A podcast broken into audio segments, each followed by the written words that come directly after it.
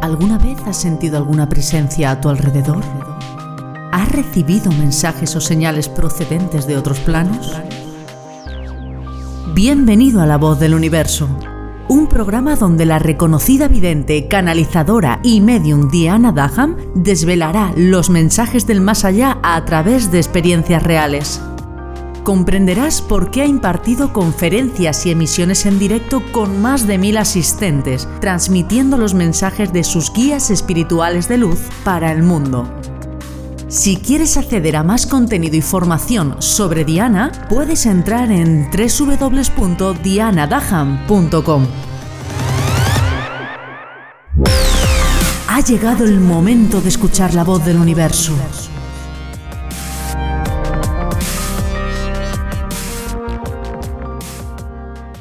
Durante todos los podcasts que has ido escuchando, te habrás percibido que hablo muchísimo de los cuerpos astrales.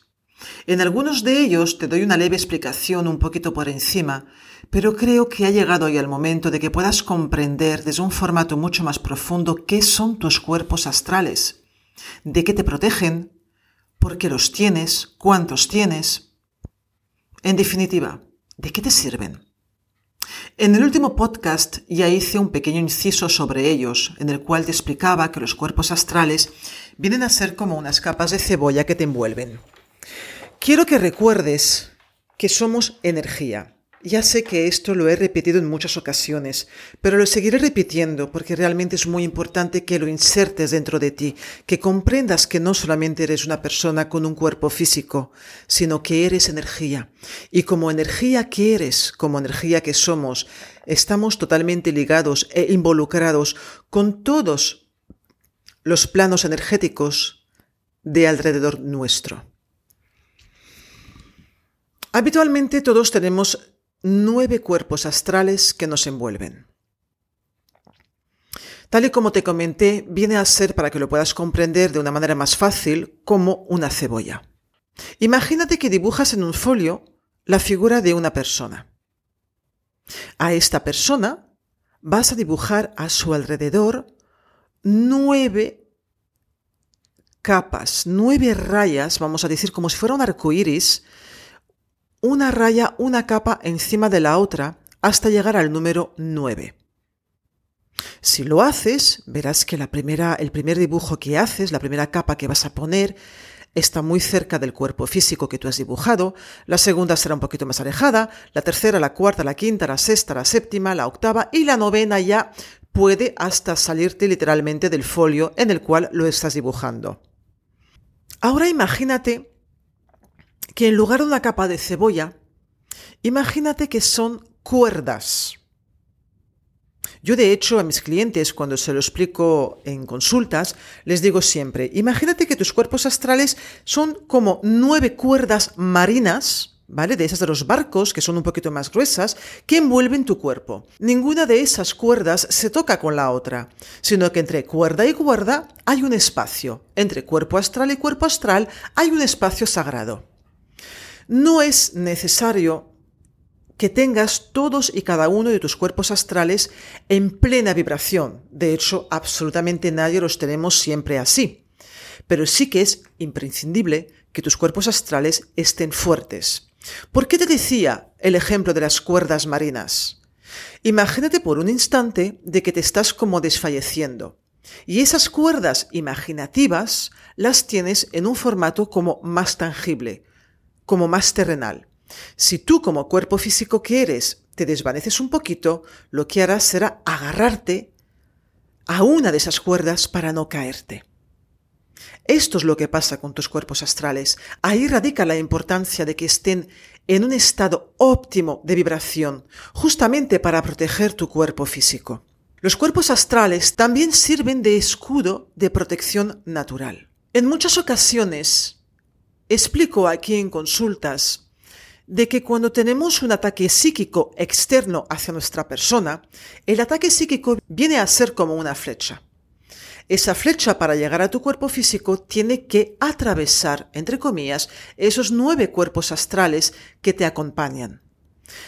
No se atraviesan de un día para otro, ni de un mes para otro, dependiendo siempre de la fuerza del ataque psíquico externo que vaya hacia tu persona.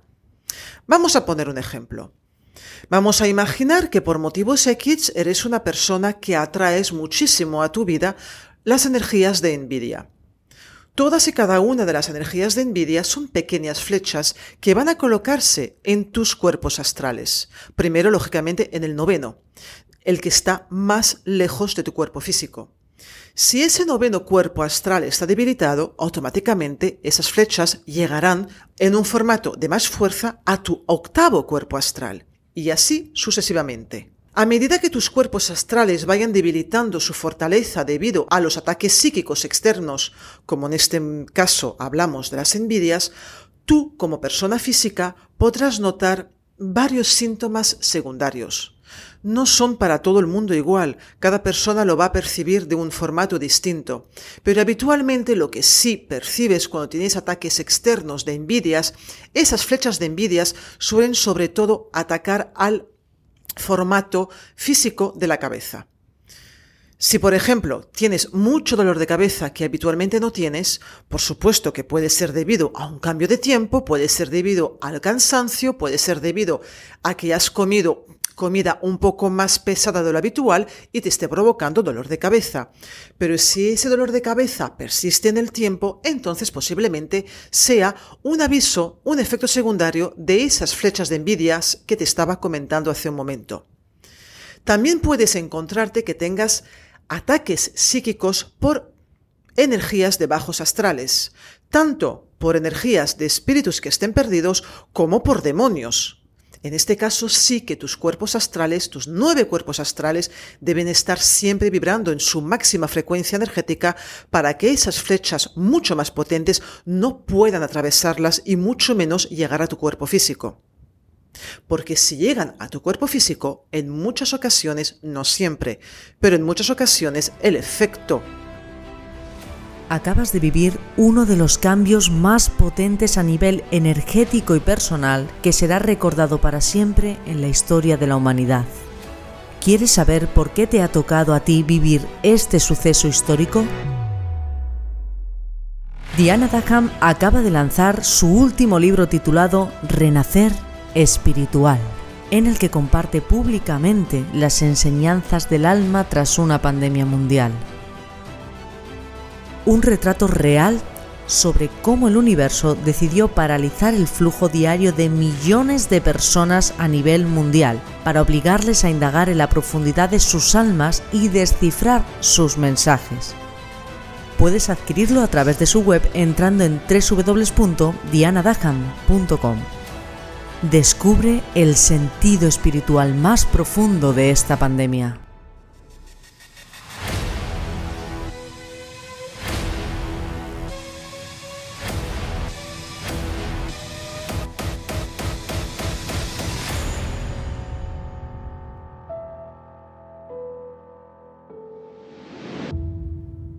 El efecto más habitual es la enfermedad.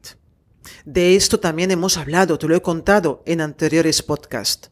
La enfermedad suele estar originada por un bloqueo emocional que va germinando en el tiempo hasta acabar formando una enfermedad y también la enfermedad en muchas ocasiones es debida a que tus cuerpos astrales no están lo suficientemente fuertes como para poder repeler esas flechas y que no puedan entrar en tu cuerpo y formalizar ese desajuste que es la enfermedad. Así que para mantener tus cuerpos astrales en alta vibración, súper importante, te voy a dar unos cuantos tips, unos cuantos consejos. Importantísimo, los pensamientos. Los pensamientos hacia ti mismo, hacia ti misma. Los pensamientos son energías. Si tú tienes pensamientos negativos hacia tu propia persona, lo único que vas a conseguir es debilitar tu sistema de células, tu sistema energético en el cual entran los cuerpos astrales y vas a debilitar todo ese escudo de protección que hay a tu alrededor. Así que es muy importante ser consciente en cada momento de los pensamientos que tienes en primera persona, pero también, por supuesto, de los pensamientos que puedas tener negativos hacia otras personas, terceras personas o hacia situaciones externas, ya que lo sabemos desde siempre, todo lo que piensas vuelve contra ti. Así que si en un momento dado de tu vida entras en ese bucle, en ocasiones inconsciente, de criticar al vecino, de criticar a uno que sale por la tele, de criticar a tu compañero de trabajo o de juzgar lo que hace otra persona, esas energías negativas se volverán contra ti atacando en un primer momento tus cuerpos astrales y luego llegando a tu cuerpo. Primer tip, los pensamientos. Segundo consejo para mantener unos cuerpos astrales en alta vibración, la comida. No te lo voy a repetir, te lo he comentado ya en algún que otro podcast anterior, pero la comida también tiene la capacidad de desajustar o fortalecer tus cuerpos astrales. Lógicamente, no es lo mismo beberte un refresco que beberte un vaso de agua. Lógicamente, no es lo mismo mm, comerte un plato de comida que ha estado cinco horas en el fuego que comerte un plato de comida ligero como puede ser una ensalada. Así que ten en cuenta cómo es tu alimentación. Tercer consejo para mantener esos cuerpos astrales sanos. La música. Pon y escucha música de alta vibración. Escucha lo más que puedas música de mantras sagrados. Esta energía, esta música sagrada, ayudará de forma inconsciente a recolocar tus cuerpos astrales. Si escuchas música de baja vibración energética, la música también tiene la capacidad de desajustar tus cuerpos astrales. No tengo nada en contra del rock and roll, no tengo absolutamente nada en contra del heavy metal, pero lamentablemente son un tipo de música que tienen la capacidad de desajustar todo tu sistema energético. Así que los mantras son perfectos para poder subir tu vibración. Aparte que te darán paz y te sentirás muy bien. Siguiente consejo. La lectura, la televisión.